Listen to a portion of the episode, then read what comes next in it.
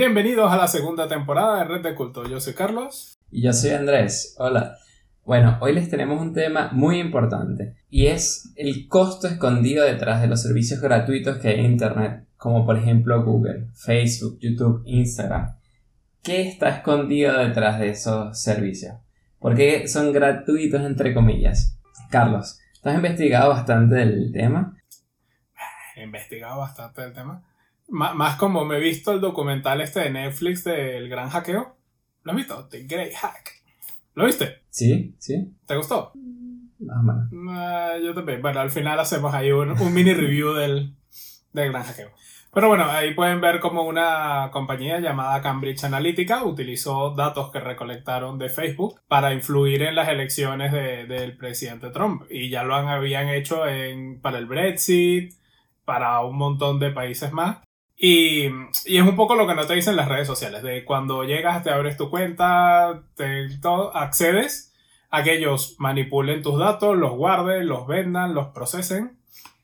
Y, y a lo mejor puedes pensar, ah, pero que, que Facebook sepa que soy hombre, que vivo en España, que me gustan las mujeres y que juego Magic y me da igual.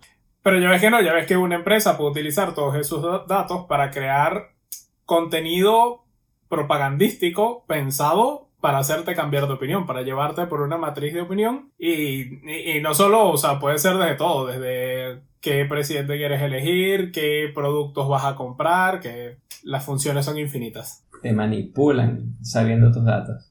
Y no es que se siente una persona y analiza los datos, sino que son programas, algoritmos con inteligencia artificial que analizan miles de millones de personas y ven patrones o sea, si a las personas que ven este, que le dan like a estos posts, eh, son las mismas personas que compran este tipo de productos, entonces este producto que es parecido, que estas personas también le dieron like a eso, seguramente también lo van a comprar. O lo que hizo Cambridge Analytica, pero eso fue ilegal también, fue que ellos hicieron un test psicológico. Y en el test psicológico eh, te decían como que, bueno, averigua cuál es tu tendencia política, si eres, qué sé yo, liberal o conservador. Y entonces tú respondías eso y no es que solo se lo quedaba la aplicación donde lo, donde lo escribiste, sino que esa aplicación se lo vendió a Cambridge Analytica. Cambridge Analytica vio entonces el perfil psicológico de las personas que respondieron y vieron quiénes de ellos eran vulnerables, o sea que los, eran más fáciles de manipular y su tendencia política. Y entonces empezaron a mandar fake news a ellos y a sus amigos, diciendo, haciéndoles creer que, por ejemplo, Hillary Clinton este, estaba apoyando cosas que a ellos no les gustaban y que eran sus miedos, y diciendo que Trump defendía lo que ellos querían proteger, que era su seguridad y que no, que no hubiera gente eh, extraña a su, a su vecindario. Y entonces ahí también cómo te manipulan. Y ni siquiera tenían que ser noticias falsas. Eh, también pueden ser cosas que de verdad son, pero si yo agarro el espectro de, de, cosas que ha hecho una persona y me quedo con las dos o tres que sé que te van a disgustar, es muy fácil hacerte, hacerte pensar que, que esa persona hace cosas que no te gustan, cuando en realidad es solo que en algún momento hubo ese momento particular que hizo eso. Y, y eso funciona con todas las cosas. Por ejemplo, eh, mucha gente te hace cosas como, ah, ¿cómo Google sabe que tengo un perro? Pues Google sabe que tienes un perro porque ha visto tus datos, sabe que la mayoría de las personas que tienen los mismos gustos que tú, que viven en sitios como donde tú vives, en países donde tú vives, son, tienen una probabilidad muy alta de que tengan perros. Entonces Google dice, pues hay un 90% de chance de que esta persona tenga un perro. Entonces te manda publicidad de cosas de perros. Y te dice, no, Google me está, se mete en mi mente y sabe que tengo un perro. No. Es todo matemáticas. Tú mismo buscaste en Google, escribiste en Google comida para perros, ¿dónde comprar? Y ya Google te hace una marca, comida para perros. Y a, y, a veces son cosas no tan obvias. Por ejemplo, pudiste buscar a lo mejor un vuelo y buscaste un vuelo en el que pudieras llevar mascotas. Entonces ya ahí Google sabe que tienes mascotas. Y no fue que te metiste y buscaste comida para perros. Ah, está claro, ya ahí sí muy obvio que tienes un perro. Pero a veces son esas pequeñas cosas que no son que a primera vista no las no, logras captar. Y una de las cosas que tampoco se sabe es hasta dónde llega la información. O sea, porque tú puedes creer, bueno, yo me abro una cuenta en Facebook y Facebook puede ver mis datos, pero en realidad no. Facebook le vende datos, tus datos, a otras empresas. Y esas empresas a otras empresas. Y así una cadena casi que infinita que al final tú no sabes quién al final tiene tus datos. Que en realidad todo el mundo tiene tus datos. Y no solo redes sociales, las tarjetas de crédito y débito, todo lo que transacciones que haces, se las, el negocio podría tener información de dónde usaste la tarjeta. El banco sabe qué compraste y en dónde, a qué hora. El banco se lo puede vender a terceros, hacer publicidad. Muchas personas tienen también este, tarjetas para, para hacer puntos. Y la tarjeta para hacer puntos te da descuentos a cambio de tus datos. O sea, tú das, cada vez que tú pasas la tarjeta, ellos lo que hacen es marcar en dónde y cómo pagaste y qué compraste para ellos luego venderte publicidad. Pero la publicidad es una parte, pero lo que a mí más me preocupa no es la publicidad, sino es cómo manipularte. O sea, si, si al final yo teniendo toda la información tuya, puedo saber qué decirte para que hagas lo que yo digo, entonces ya eres mi marioneta. Y eso es... Baila, títere, baila. Peligroso, exacto. Pero, a ver, ya, ya esto hace un poco la parte informativa, ahora entremos a la parte del debate. Y es, ok, sabemos que lo hacen, sabemos que moralmente está mal, pero también nos da ventajas. Por ejemplo, muy probablemente si nos estás escuchando o viendo por YouTube o escuchándonos en Spotify o lo que sea, probablemente lo estás haciendo gratis. A lo mejor en el caso de Spotify sí que pagas el premium, pero de YouTube, muy raro que estés pagando el, YouTube premium. Yo siempre lo digo, es que no quiero pagar YouTube, no me Y así con todo, usas Facebook, no pagas por Facebook, usas Instagram, no pagas Instagram, usas Twitter, no pagas Twitter. Y, y no, o sea, no podemos decir, ok, te estás robando los datos o lo que quieras, pero estás recibiendo algo a cambio. podría considerar un trato justo. Entonces... Y tú aceptas. Cuando tú te abres las cuentas, tú aceptas que ellos lo hagan, haciendo clic en acepto los términos y condiciones que nadie lee. Sí, la lista esa que nadie lee. Exacto. Pero entonces, a, a, mí lo que me gustaría discutir es un poco eso. Es primero, ¿estamos perdiendo más de lo que estamos ganando? ¿O es un balance? ¿O estamos ganando más de lo que estamos perdiendo? ¿Tú qué opinas? Yo creo que al principio estamos ganando más de lo que perdíamos. Porque al principio las redes sociales no tenían tantos clientes y nos estaban ofreciendo todo ese montón de servicios gratis casi. Luego empezamos a ganar clientes, o sea, gente que quería pagar por poner publicidad en Facebook. Y ahí empezamos a perder y allá ahorita la publicidad en redes sociales es costosa. O sea, al principio era súper barato hacer publicidad en Facebook, ahora es muy caro. Y, y a mí me parece que en este punto debería haber una forma no solo de controlar quién tiene tus datos, sino que tú podrías decidir, ok, yo le doy mis datos a Facebook, a Instagram, a todos ellos, pero así como la tarjeta de, de cliente frecuente me da mi dinero, las redes sociales me deberían dar dinero a mí. O sea, si ellos tienen mis datos y yo, yo no quiero pagar por Facebook, quisiera entonces que ellos me pagaran a mí pero no es suficiente. Pues te están pagando con el servicio de Facebook. No es equivalente. O sea, tú estás... o sea, tú dices eso, que lo que, lo que vale tus datos no es equivalente a lo que recibes por Facebook. Exacto, porque si tú te fijas, nosotros nos abrimos Facebook en 2008-2009. ¿Has visto un cambio importante? O sea, desde que yo me recuerdo que tengo Facebook, Facebook es igualito.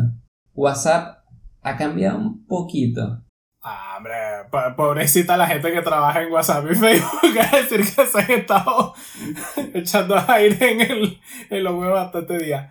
No, yo lo que creo es que ellos lo que hicieron fue expandirse, gastaron dinero en tener más usuarios y gastaron su dinero en vender, o sea, hacer una plataforma de publicidad y demás. Pero yo dejé como... Yo no soy el cliente de Facebook, pero yo lo uso. Y como usuario, no veo no he visto que ellos hayan mejorado mi experiencia, pero sí he visto que sus incrementos en ganancias han aumentado bastante. Entonces por eso digo que ahorita siento que estamos en desbalance. Y por eso entonces yo digo, bueno, para que entonces seguirle regalando datos a Facebook, si es una aplicación ya vieja, que no innova, la cierro. O sea, Por ejemplo, Instagram. En Instagram, igual, si es la misma empresa, me sigue quitando mis datos. Pero Instagram siento que me da valor, siento que la están actualizando más seguido y siento que le van agregando más cosas, ya sea que se lo copien de Snapchat. Pero siento que lo están, está invirtiendo y siento que, que mis datos lo están usando para algo, o sea, las ganancias que tienen con mis datos. Ah, que todo, esto se resume a lo que tú obtienes de, de ellos. Exacto. O sea, a ti Facebook no te aporta tanto valor como Instagram, por ende por Instagram sí podrías estar dispuesto a dar tus datos, pero no por Facebook. Exacto, o sea, para Facebook yo esperaría que Facebook me pagara por yo usar Facebook, pero por Instagram yo aceptaría usarlo de gratis. Yo quisiera que me pagaran por usar Facebook, pero eso no va a pasar. Em, pero YouTube, por ejemplo, YouTube también es... Me parece que la publicidad en YouTube es cara, lo que ganan los youtubers es mínimo. Muy, muy poco. Entonces digo ahí, bueno, o lo aumentan más a los youtubers o no sé, ponemos adblocker todo el mundo. Pero eh, eh, eso es un tema, a ver, si recibes poco o mucho por YouTube es un tema distinto y es que no hay competencia para YouTube. O sea, si hubiera un YouTube 2, se estarían ahí peleando por quién le paga más a los creadores de contenido. Pero como no lo hay, YouTube dice, yo te pago lo que me da la gana y si no, vete, dónde, ¿dónde vas a publicar tus videos? En Vimeo. Es verdad. Y mm, entonces, pero bueno, esa, es otra conversación aparte. En el tema que estábamos. Eh, yo, por ejemplo, yo sí creo que compensa. O sea, compensa vender los datos por la serie de cosas que estamos obteniendo a cambio. Porque yo creo que el verdadero problema es el desconocimiento. O sea, es ver una cosa en YouTube y pensar que, que fue casualidad. De decir, ah, mira, me encontré esta noticia. No, no, no te encontraste esta noticia. Alguien quiso venderte eso. Quiso venderte esa propaganda, quiso venderte ese producto, quiso todo. Y si sabes que todo, absolutamente todo lo que ves por internet está pensado para ti, ya, ya puedes tomar decisiones más conscientemente. Ya, ya si entras a YouTube y ves una serie de noticias, de cosas, ya dices, espérate, ya va, que igual esta no es la realidad y es una ficción que alguien me está intentando vender. Exacto. O si ves muchos productos de una compañía, no quiere decir que es que la compañía sea súper buena, sino que ese producto ellos lo categorizaron como para personas como tú, así que toma. Em, no, y lo otro que, que me parece que em, es bueno que pusieron aquí por, eh, por, la ley de protección de datos de la Unión Europea es que tú puedes descargar tus datos, Carlos. De hecho, Cambridge Analytica, su mayor problema fue que su, su central de datos estaba en UK y al ser de la Unión Europea tienes ley de protección de datos y puedes exigir que se muestren todos los datos que tienen guardados sobre ti. Así que llegó, ahora no me acuerdo el nombre del, del creo que era reportero o algo así, dijo, pues yo, los voy a, yo los voy a llamar y les voy a decir que me den todo lo que tengan. Y fue cuando llegaron y se cagaron en los pantalones todos. Eso.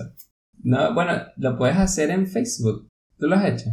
No. Yo lo hice una vez, me metí, descargaron mi información. Y bueno, pero que tendrán las fotos. 316 gigas ahí. No, no, fue tanto, 350 megas. O sea, como un tercio de giga. Y yo dije, ah, bueno, serán todas las fotos. La mitad eran fotos, la otra mitad era puro texto que Facebook tiene de mí. Y yo dije, pero ¿qué es esto? Todos los chats con los que yo, o sea, con todas las personas que he chateado en algún momento, están ahí todos los chats.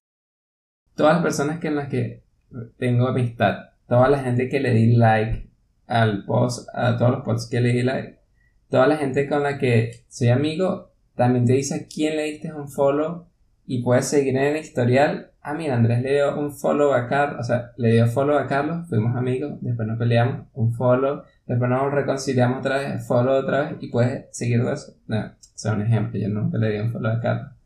Pero puedes saber muchas cosas de la persona. O sea, yo puedo saber si alguien peleó. Exactamente. Y imagínate.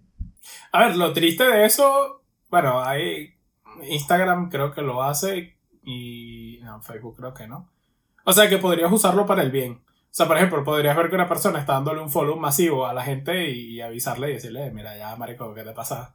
Estás mal, necesitas ayuda, podemos llevar a alguien por ti. En Instagram, si escribes palabras claves como suicidio o algo así, te, te ponen una notificación en plan, mira, si necesitas ayuda profesional, clique aquí y tal, y, te llevan a. E igual te cobran, no lo sé, pero aparentemente por fuera que volvemos a todo esto, ¿no?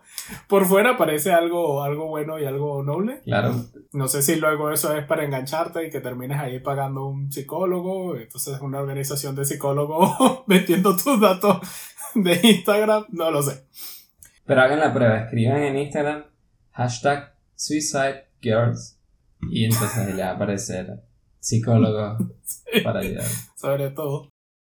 Ah, bueno, igual se, le quita, igual se, le quita, la depresión, quién sabe. ah, no, no. La depresión es seria, no, no hay que burlarse de la depresión. Eh, no, la depresión es algo serio y hay que tratarlo. Y no es como que hay ya, sé feliz y ya. No, no es así. pide ayuda. Pide ayuda, exacto. Cualquier cosa, Entonces, arroba, ajá. Eh, iba a comentar que en el futuro vamos a tener cada vez más dispositivos que tengan información de nosotros. Ya tenemos los relojes inteligentes. Con los relojes inteligentes te están midiendo los pasos que das, tu nivel de pulsación. O sea, con, e, con eso ya pueden saber si haces deporte o no. De repente tu estado anímico. Em, con el celular también, con el GPS saben dónde estás. Mientras más avancemos en el futuro, más dispositivos vas a tener que van a analizar tu información corporal.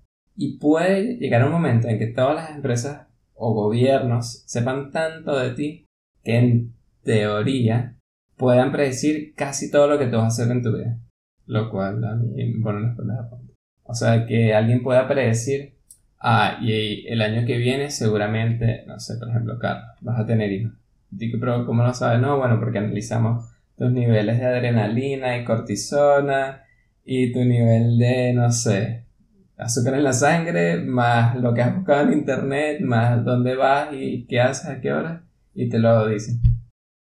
Y sabes, son cosas que tú ni siquiera sabes qué ibas a hacer, pero te lo pueden predecir así.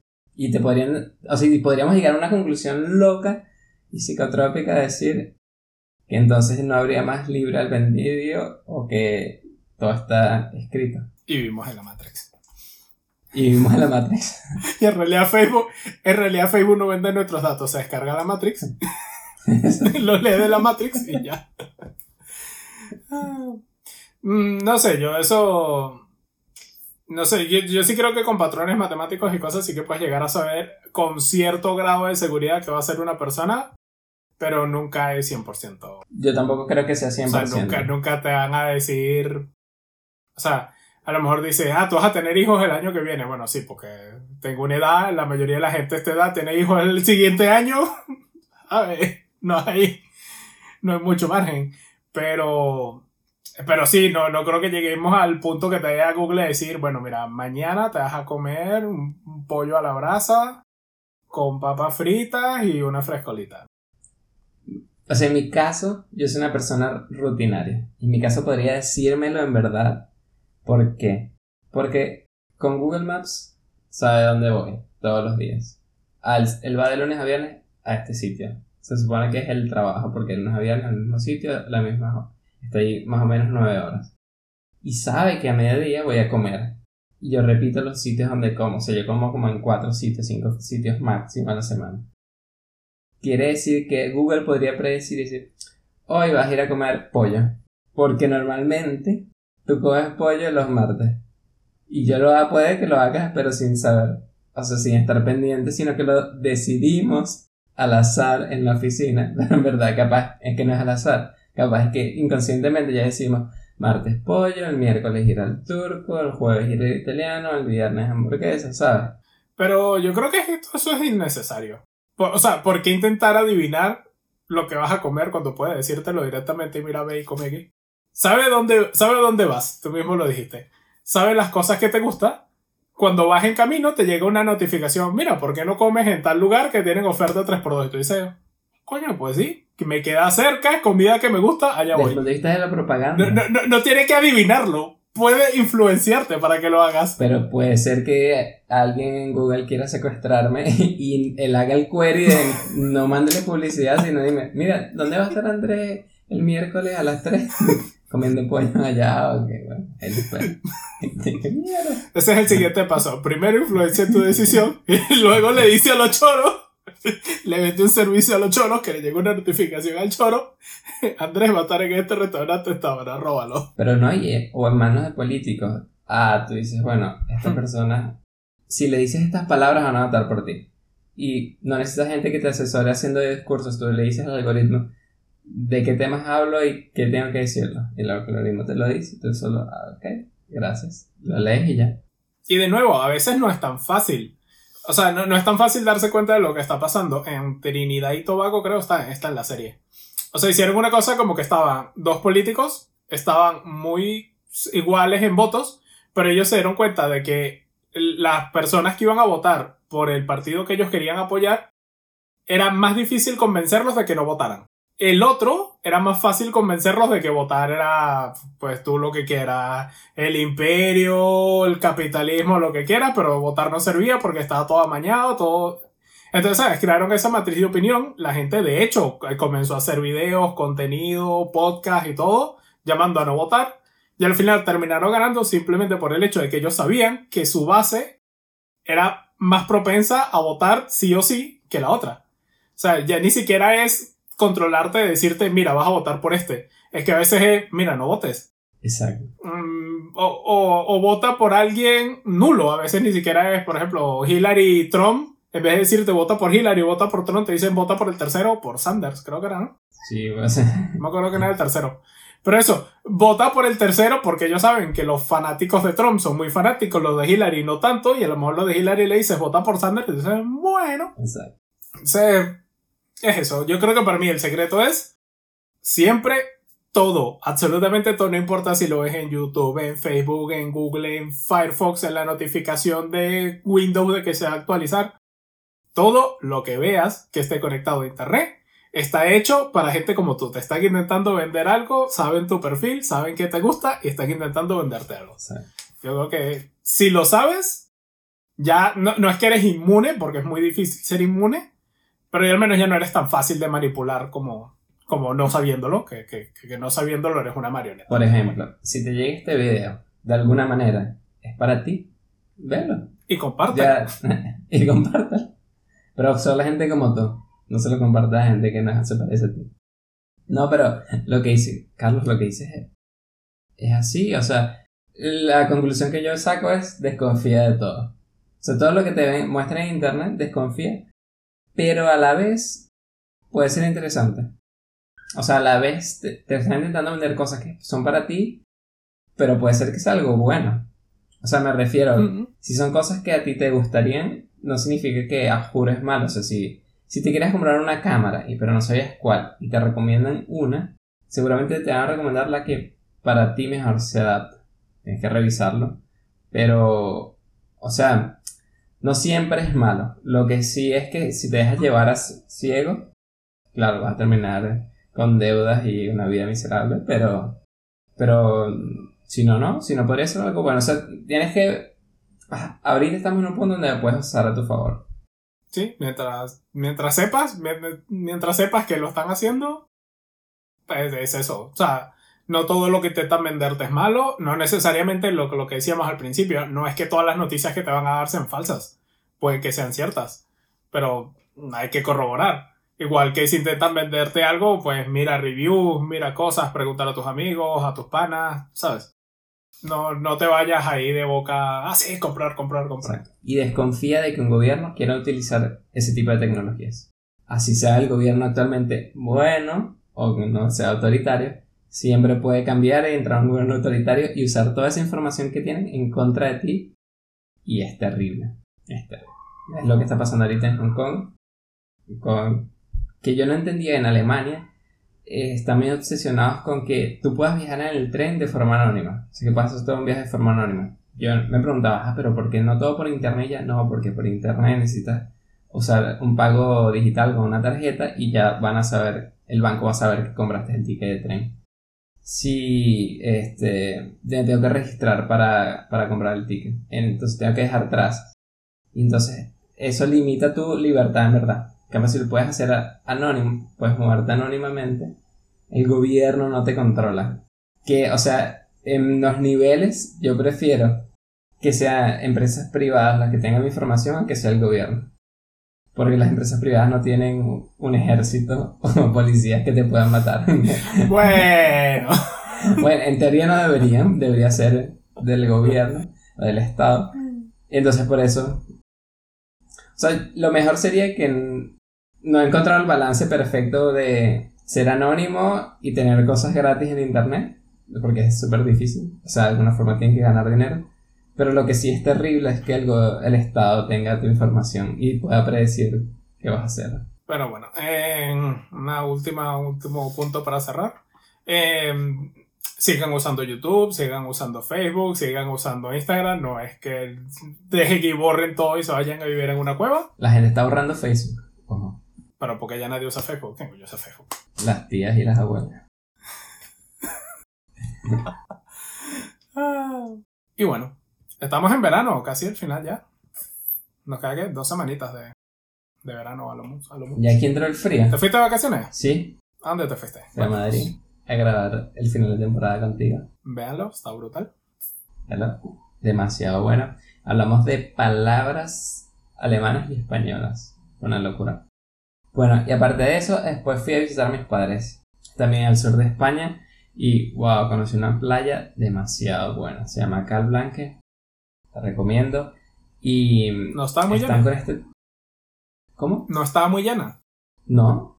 Ah. Eso es lo que me gusta. La playa eh, queda un poco retirada y mm, como que está un tema ecológico.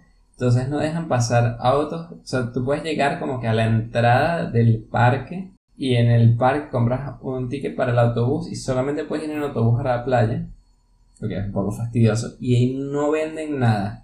O sea, entre comillas como una playa virgen, porque no hay ningún kiosquito, nada, tienes que llevar tu toldo, tu agua, no sé, frutas, lo que vayas a comer en el día, pero es espectacular. Vean las fotos, buscan en YouTube, em, la recomiendo demasiado. Y bueno, estuve paseando por España y me encantó. ¿Cuándo te mudas? No lo sé, no lo sé. Pero España. Suscríbanse a nuestro Patreon para que tengamos dinero para que Andrés se pueda venir a España y hagamos episodios juntos. España es demasiado divertida y la gente es súper amable. Carlos, ¿y tú qué hiciste? Yo me fui a Perú. A Perú. Sí. ¿Y eso por qué? A conocer Machu Picchu. Ah, porque tengo un, amigo mío, como que ya es como mi hermano. Tenemos tenemos. Que mi hermano, no el tuyo, eh, eh, al favor. Métete en mi familia. Es un primo para mí, pues. eh, nada, que tuvo su primera niña y, fuimos, aparte de ir a conocer Perú, pues también aprovechamos y, lo visitamos. Y mm, en cuanto a la ciudad, bueno, Lima me gustó mucho, que tiene el mismo corte, para mí todas las ciudades latinoamericanas son más o menos lo mismo. Pero sí me gustó que, que, o sea, yo lo definiría como cuando alguien te dice un país en vía de desarrollo.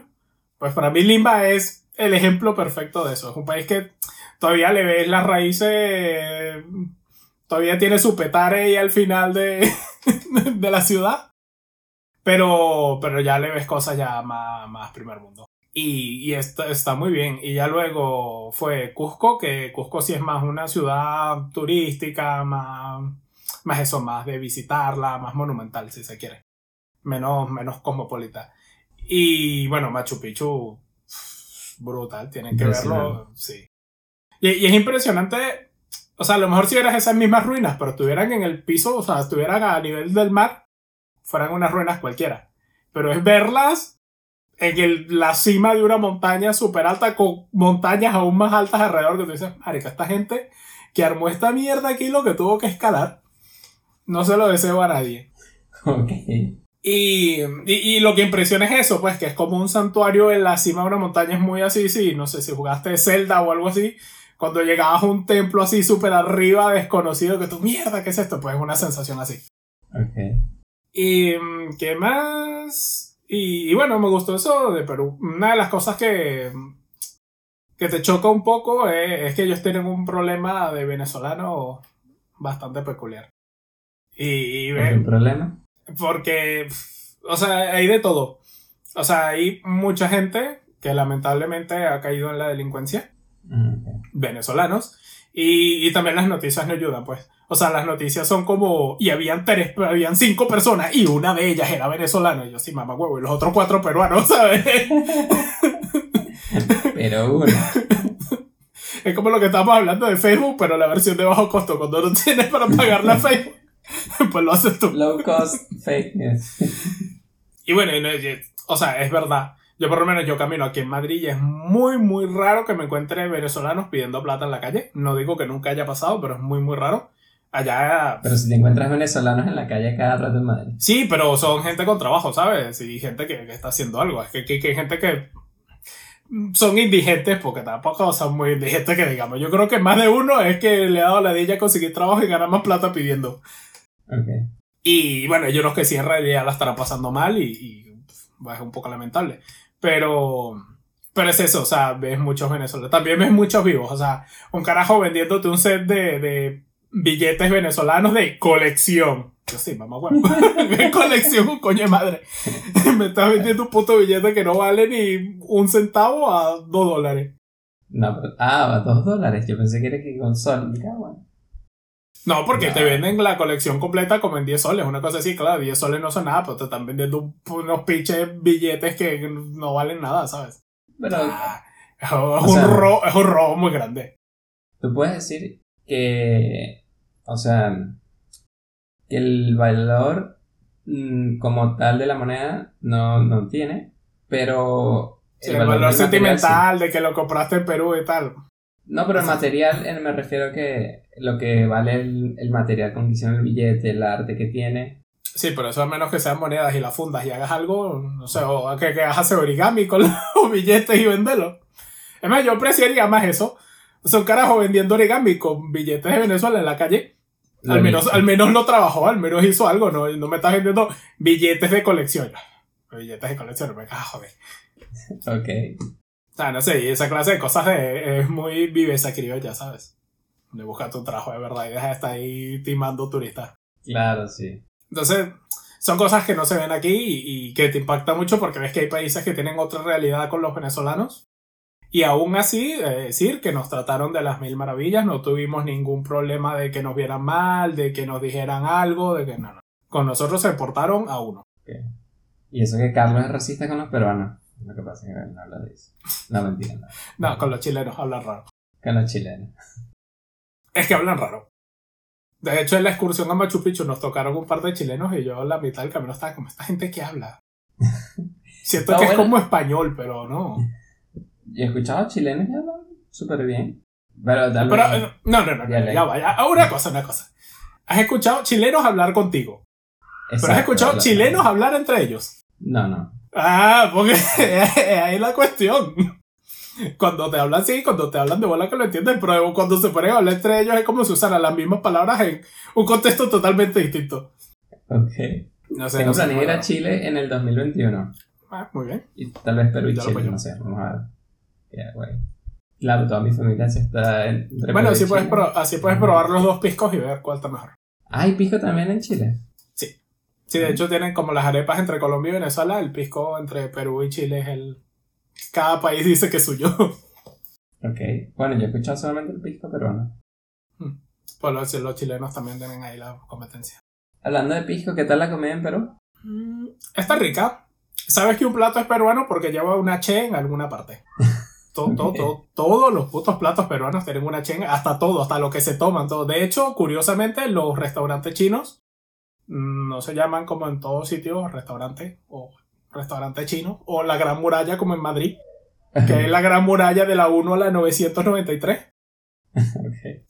Em, no, todos son chifas. Se llaman chifas. No sé por qué. Y el arroz chino, el arroz frito de toda la vida, lo llaman chaufa. Entonces, pendientes porque puedes ir a restaurantes que no son chinos y te venden arroz chaufa y tú piensas, oh, debe ser un plato, pero no, no, es un arroz chino. Es arroz chino. Ok. Ah, no lo sabía. Pero la comida en general está rica. Las papas a la huencaína, y estoy seguro que algún peruano está, ¡Ah, mamá, huevo, lo pronunciaste mal. Eh, está, está muy rico. Las salsas que hacen con ají son divinas. El ají, yo he escuchado que el ají peruano es súper sabroso. Yo el ají ají como tal no llegué a comer, sino solo salsas o preparados con ají. Están, Eso. son divinos. Y pues sí, eso. Que está muy bien. Me gusta. O sea, ¿recomendarías ir a, a Lima, a Perú, de paseo? Yo recomendaría ir, aterrizas en Lima. O sea, ese sería, les voy a dar aquí el itinerario Perú 2020. Llegas en Lima. Pasas en Lima la noche, vas a un sitio llamado el Circuito del Agua, que tiene el récord Guinness de o más fuentes en un parque o la fuente más grande en un parque. Una de dos. Mi familia ha ido y ha mandado fotos de allí. Es brutal. Se los recomiendo. La entrada vale 4 soles, que es un dólar. ¿Sabes que, que vamos? No es que te vayas a gastar los dineros. Y créeme, ahorra, porque vas a necesitar, cuando vayas a Machu Picchu, lo vas a necesitar. Ok. Entonces llegas en Lima, pasas una noche, vas al circuito del agua, al día siguiente das una vuelta por el centro, fin de Lima. Vuelas a Cusco. Bueno, Llegas a, vuelas, vuelas a Cusco. No agarres el autobús, porque el autobús es casi un día que vas a perder y el, hay, hay vuelos low cost que te vale, creo que mi esposa y yo viajamos como por 50 dólares los dos, el ida y vuelta. eh, O sea, sí, a la, a la final lo vas a ganar en tiempo. Porque el vuelo son dos horas, una hora. Creo que no vimos ni, pues nos pusimos un capítulo de una serie y ya estamos aterrizando. Em, entonces, bueno, vuelas a Cusco. En Cusco también ves el centro y tal. Si puedes pedirte un free tour, un muy buen sitio para hacer un free tour. Y tal, conoces Cusco. Al día siguiente agarras un autobús que va de Cusco a la hidroeléctrica, que es una planta que tienen de electricidad, como su nombre le indica, eh, que queda a 10 kilómetros del pueblo de Machu Picchu Pueblo, que era antes Aguascalientes, ahora es Machu Picchu Pueblo. Vas, caminas tu día, entonces te vas al autobús, el autobús tarda como unas 5 o 6 horas en llegar hasta allá, y luego vas a tardar como 2 horas en llegar a Machu Picchu Pueblo. Por lo que yo recomiendo, te quedes una noche, o sea, no hagas, me llego, camino, luego subo a, a, a Machu Picchu porque vas a estar muerto y no vas a ver nada. Mejor, duerme allá, subes el siguiente día a Machu Picchu, y ahí puedes, si estás corto de tiempo, te regresas en tren, que sale un poquito costoso, pero lo vas a ganar en tiempo porque puedes viajar más tarde. O si no, te quedas una noche más en Machu Picchu Pueblo y te regresas al día siguiente. Ok. Y hay, o sea, Machu Picchu toma tanto tiempo, o sea, todo un día viendo Machu Picchu. Eh, no, Eh, una tarde o una mañana. ¿Qué pasa? La mañana tienen eh, por horas, va por horas. O sea, tú compras la entrada que si para las 8 de la mañana, para las 9 o para las 10, lo que sea. Y te dejan entrar como 15, media hora antes de lo que diga tu, tu esto como máximo. O sea, no es que vas a comprar el billete para las 11 de la mañana, vas a llegar a las 9 y te van a entrar, ¿no? Porque lo tienen todo regulado de que no pueden entrar más de 800 personas al mismo tiempo o así. Entonces, ¿sabes? Lo tienen bien controladito porque lo tienen súper cuidado. La gente está súper pendiente de que no dejes basura, de que no te pongas a saltar por ahí, de que no toques las cosas así. Por eso está muy, muy bien conservado. Entonces, lo que hace mucha gente es agarrar el turno de la mañana. Y así bajas, por ejemplo, llegas a las 8 o a las 9 a Machu Picchu, estás saliendo como a las 11, 12, comes y te vas. Ok. Problema de eso es que es cuando Machu Picchu está más lleno. En la foto vas a estar con un montón de gente, no vas a tener tanto, te la vas a sentir más lleno, a pesar de que solo dejan entrar 800 personas y al final se van esparciendo un poco. Y, y al- o sea, nunca llega a estar como que el gentío y que no ves ruinas, ¿sabes? Pero mm, si puedes ir en la tarde es mejor porque ya no hay casi gente y lo tienes casi que tópate. Otro dato, cuando llegues te van a decir que necesitas un guía. Mm, depende del que te toque en la entrada, puede que puedas entrar sin guía. Aunque yo creo que vale la pena entrar con un guía. El guía que nos tocó a nosotros, brutal, nos tomó unas fotos arrechísimas, nos echó todos los cuentos. Pero lo que sí es, no pagues nunca el para ti solo. Porque el tipo te va a cobrar como 200 dólares solo por porque vas tú solito con él. En vez de eso, tú le dices que tú esperas a más gente, arman un grupo de 6, 8 personas, dependiendo de más o menos cuántos haya, y les va a cobrar como 10 dólares a cada uno. Porque, ¿sabes? Si hace los mismos 200 que te iba a cobrar a ti solo, se los hace cobrándole a las 10 personas. Pero si son 10 personas, 10 dólares son... Bueno, todo, sí, todo esto es exagerado. No, creo que era, a ver, déjame ver si me acuerdo. Creo que el... Eran... Es que si eres tú solo son 200 y ya hay, ¿no? Creo que eran 80 dólares si éramos nosotros solos. Ahora me acuerdo si eran 80 cada uno, 80 los dos. Miércoles, 80 cada uno, yo no Y, y luego, cuando armamos el grupo, que fue como de 8 o así, fueron 10, 10 dólares por persona. Ok. Y entonces eso. Entra, entra con un grupo. Que al Y si yo final. con mi pareja, puedo decir no, pero un día para cada uno. Pero te va a cobrar lo mismo. O sea, Claro, vamos a suponer, te, o sea, te iba, te iba a cobrar a ti 100, pues le va a cobrar 50 cada uno. O sea, No, no, a ti, pero a ti te va a dar si igual. voy- o sea, cuando yo voy con mi esposa, pero Sí. cada uno pide su día. Pues van a pagar 100 cada uno. y van a estar los dos con, dos con dos peruanos al lado echando el mismo cuento. Y hay guías que hablan en otros idiomas, todos en español.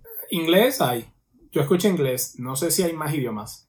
Ahí, ahí ya no lo sé porque mm, de los que yo escuché yo solo escuché inglés y español. Chileno no había. Los chilenos se traducen. Ricardo, Ricardo.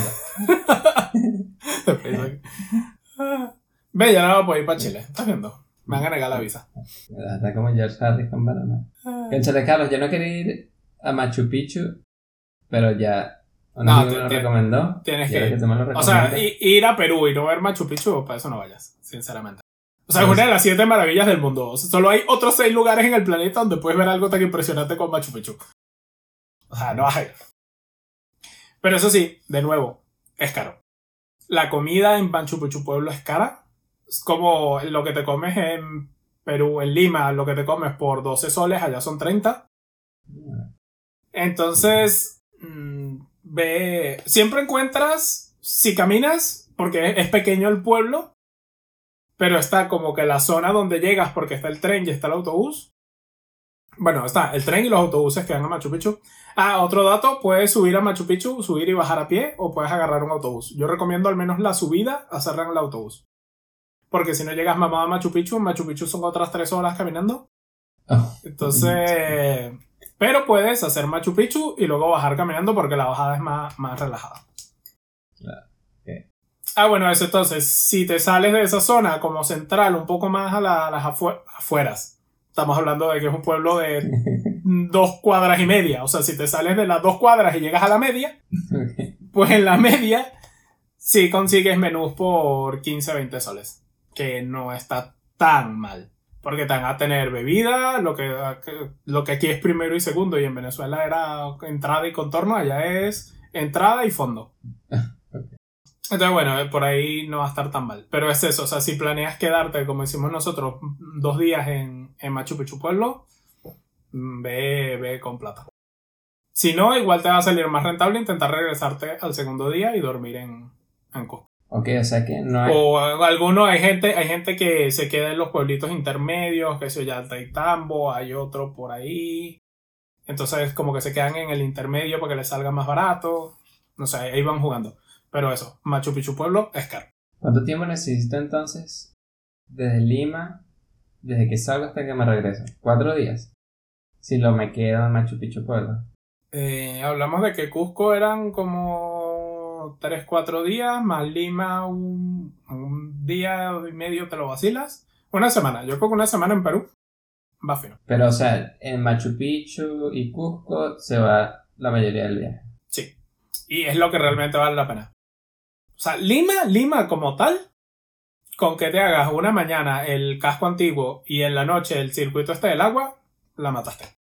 O sea, ya de Y pana, Miraflores y eso. ya de pana, o sea, sí, te puedes ir a Miraflores y pasearte los ocho parques, nueve parques gigantes que tienen, puedes irte a Barranco a tomar pisco sour extremadamente caro, solo porque es la zona bohemia, pero no lo vale. O sea, no, o sea, no son lugares que vas a ir y vas a decir, marico, es que aquí o en Lima o en más ningún otro sitio, no. En cambio, Cusco y Machu Picchu sí es así. Si son lugares que tú estando ahí dices, marico, esto no... O sea, esta experiencia no la vivo en otro sitio. Ok. Pero hiciste lo otro que, que dijiste que no valiera mucho la pena. Sí, claro. Es que yo estuve mucho tiempo en Lima porque como también íbamos a visitar a los amigos, o sea, estuvimos mucho más tiempo del que normalmente me hubiera gustado gastar si, si no hubiera tenido a nadie. Claro, como estaba con los panas, pues sí, pues salimos y tomamos y hablábamos y comíamos o lo que fuera. Pero viendo Lima como tal, no. O sea, de hecho ya llegamos un. que el- hubo un martes, creo, ju- justo antes de venirnos, Ujú. que, que, que ya no nos quedaba nada que hacer y nos fuimos a hacer una expedición a unas medio ruinas que tienen como a una hora. Que, que estaban muy bien, pero que ya estábamos como, ¿sabes? Ya, ya aquí qué hacemos, ya no hay nada que hacer. Ok. Ah, bueno. Fue- Hasta fuimos al cine y todo. Una tarde estábamos y que bueno, ¿qué hacemos? No sé, vamos a ver Once Upon a Time in Hollywood. ¿La viste? Sí. ¿Qué tal? Mm, depende de tu opinión sobre las películas de, de Tarantino. Es muy Tarantino. Ok. O sea, muy violento. Ah, mm, no, al final solo. Es que mi problema con esa película, intentando no hacer spoiler, es que al principio de la película ves una trama muy clara. Que está muy bien, muy bien contada, los personajes brutales. Y ves como una trama secundaria que no sabes muy bien a dónde va y te preocupa un poco de por qué está gastando tiempo en esto. Y luego te das cuenta de que esa trama secundaria le da sentido al final, pero como era una trama super nula que no te importaba, al final, pues te quedas como a- Pues estos últimos 15 minutos de película no haberlos tenido no hubiera influenciado en nada. Ok. Y bueno, de seguro algún experto en cine dirá, hereje, no sabes lo que estás diciendo porque esto es yo no sé qué del, de cuando hace, no sé, alguna mierda de cine. Pero para gente normal, del común como yo, los últimos 15 minutos de película se los pudieron haber quitado y tampoco hubiera dicho que la película es mala. Pero sí, la, la trama esa de, de, de, ¿cómo se llama? De DiCaprio siendo un actor ya viejo que ya no tiene los papeles que tenía antes. Ver a Brad Pitt que era su doble de acción, que es como el que hace el trabajo duro, pero entonces no tiene plata, o sea, vive en un, remolque y tal, mientras el otro vive en una mansión con piscina y vaina. Entonces ves esas cosas esas cosas están muy bien. Pero bueno, luego tiende a un final muy tarantino, violento y un poco sin sentido. Pero en general, o sea, la recomendaría si eres fanático de Tarantino. Si no eres fanático de Tarantino, mm, ve con cuidado.